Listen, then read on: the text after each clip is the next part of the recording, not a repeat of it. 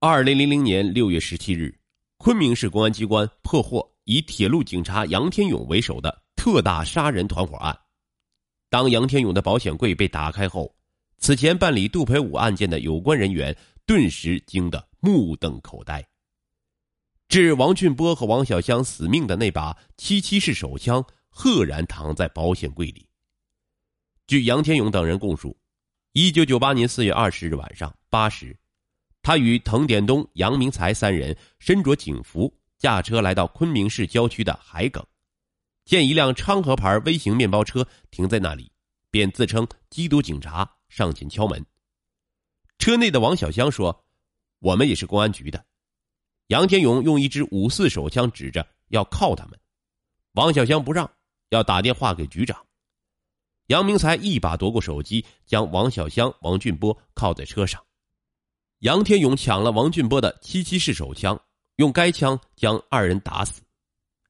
二零零零年七月十一日，云南高院下达再审判决，宣告杜培武无罪。追责：以下为央视曾经报道的内容。昆明市五华区人民检察院已在杜培武一案中涉嫌刑讯逼供罪，起诉原昆明市公安局刑侦支队副支队长宁兴华、刑侦支队政委秦伯廉。杜培武同时还提起刑事附带民事诉讼。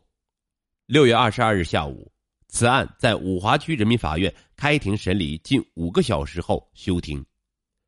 六月二十七日下午一时三十分。五华区人民法院再次开庭审理此案，五个多小时后，审判长宣布一审结束，择日宣判。杜培武原是昆明市公安局戒毒所的民警，因被怀疑是一起恶性枪杀警察案件的凶手，在未办理任何法律手续的情况下，于一九九八年四月二十二日，被昆明市公安局刑侦部门关押审讯。一九九八年八月二日。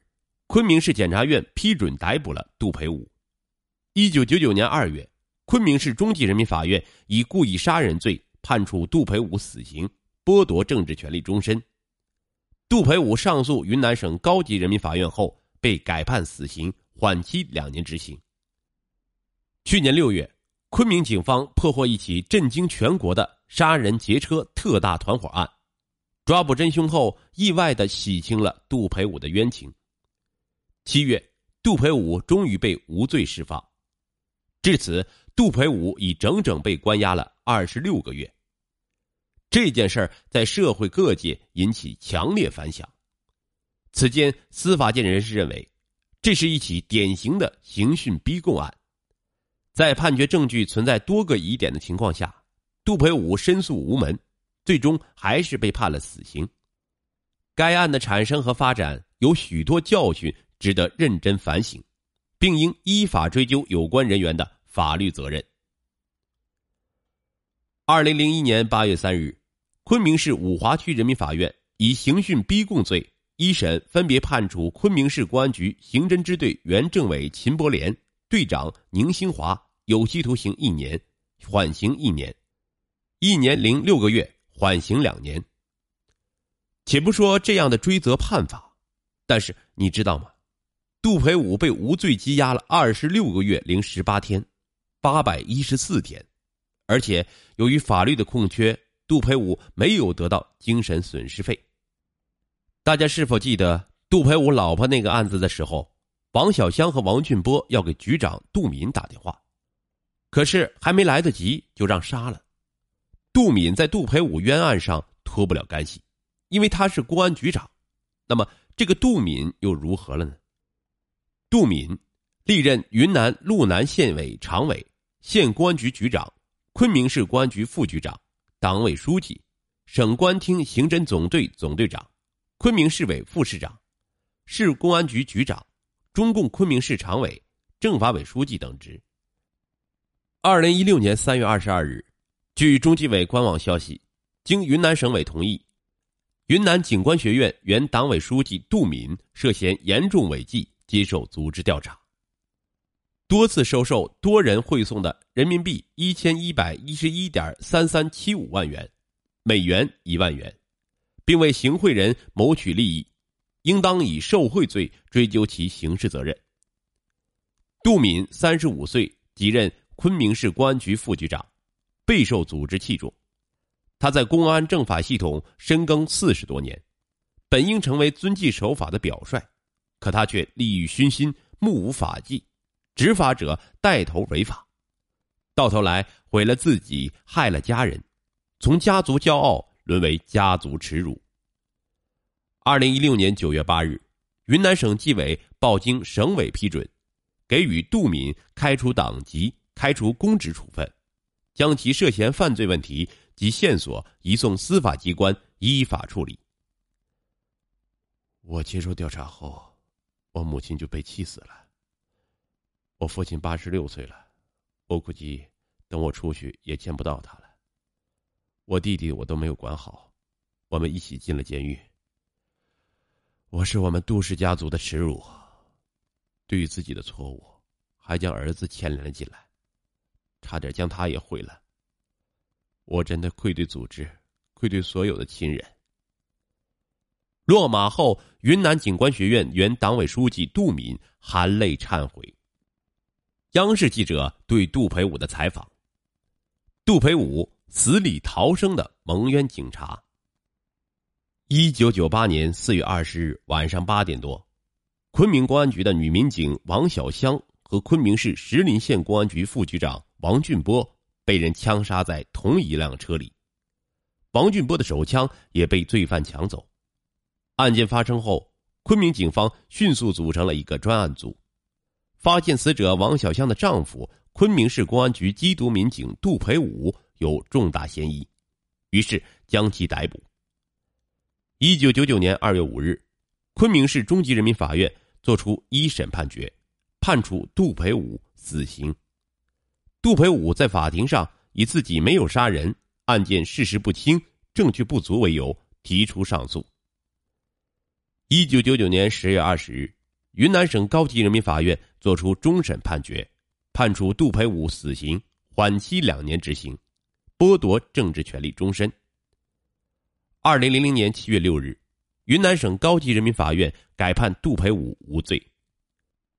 一个十恶不赦的杀人犯。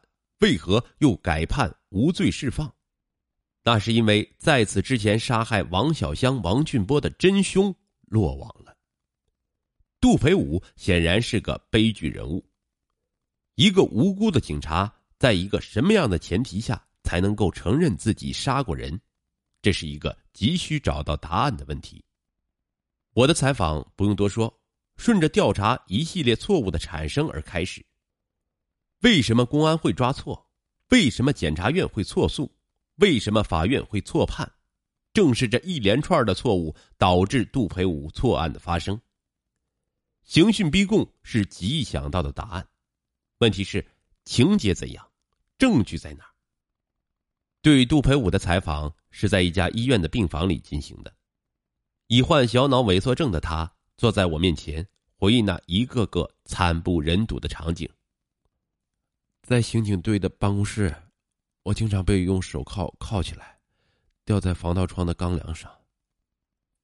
当整个身体悬空的时候，不到一分钟，基本上就会失去知觉。这一切就是为了让我承认，是我杀了他们。杜培武的回忆给我提供了进一步采访的线索和思路。之后，我在昆明市公安局刑警支队办公室里拍到了令人恐怖的那些钢梁。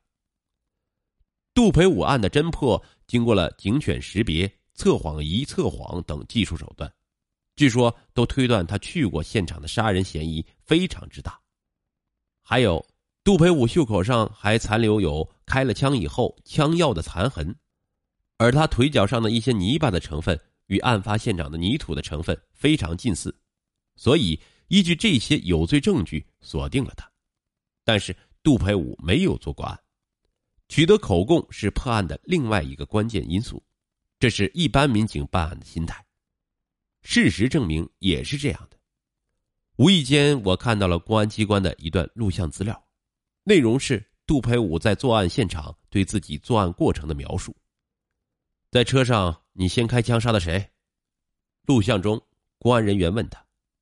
要知道，这些民警原来差不多都是杜培武的同事啊。杜培武说：“我把王俊波的手枪借过来，很长时间没有拿枪了，我感觉挺新鲜，然后把枪放在手里玩后来我想，先杀谁呢？干脆先杀王俊波吧，因为他是我的情敌，他跟我妻子关系暧昧。我举起枪来就是两枪。”把他打死在座位上。我的妻子王小香看到这种情况以后，哀求我说：“你不要再杀人了。”他说了一些哀求的话。我一想，你既然和他好，那你们就去阴间相会吧。又给了他两枪。录像中，杜培武说这番话时，表情既丰富又复杂。看了那些录像，不由得你不相信他是凶手。我问杜培武。既然你没作案，为什么有那么真实的描述呢？那是一步一步诱供的结果。我编的故事必须跟现实发生的一样，我得按逻辑去编，我得按他们的提示去编。我编的内容只能是越来越丰富，越来越真实，都是在想象中完成的，逐步靠近我原来的同事所认定的那种。所谓真实的情景，所以可见他在这种过程中遭受的痛苦有多大。事过两年，在医院，我还能清楚的看到杜培武两个手腕、两个脚腕很深的用手铐和脚镣磨过以后留下的疤痕，但谁都知道，留在他心里的伤痕更是无法抹去。